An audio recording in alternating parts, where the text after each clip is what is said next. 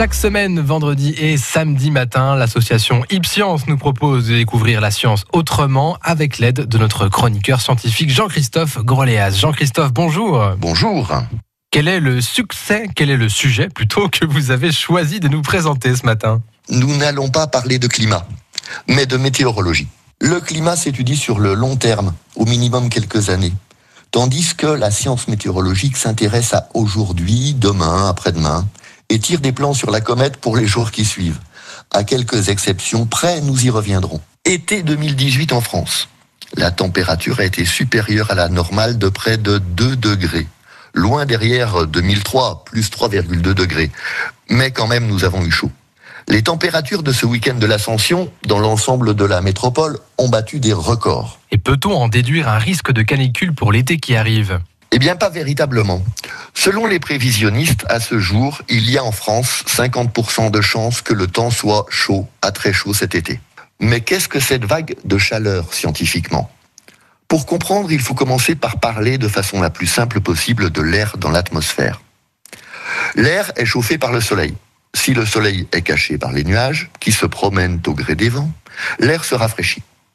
La canicule se développe quand, en l'absence de nuages, pendant plusieurs jours, l'air et le sol chauffent en permanence.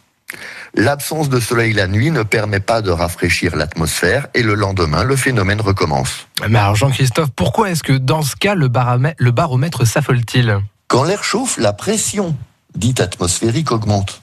On parle également de masse d'air. Plus la pression augmente, plus la masse d'air est lourde, et réciproquement. Quand cette lourde masse d'air s'installe, les vents ont du mal à la déloger. Aucun nuage à l'horizon le phénomène s'amplifie et dure de plusieurs jours à plusieurs semaines.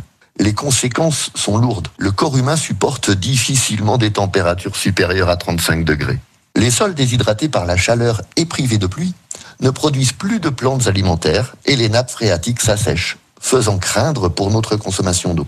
Bref, la canicule, de manière générale, fait partie des catastrophes naturelles. Météo France propose d'ailleurs une alerte canicule.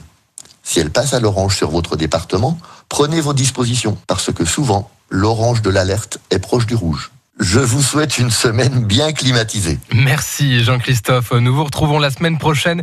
Et si vous avez envie d'en savoir plus et pour nous proposer un sujet de chronique, pourquoi pas, retrouvez-nous sur la page Facebook Ipscience et réécoutez également cette rubrique en podcast sur notre site francebleu.fr. À la semaine prochaine, Jean-Christophe. Eh bien, écoutez, à la semaine prochaine.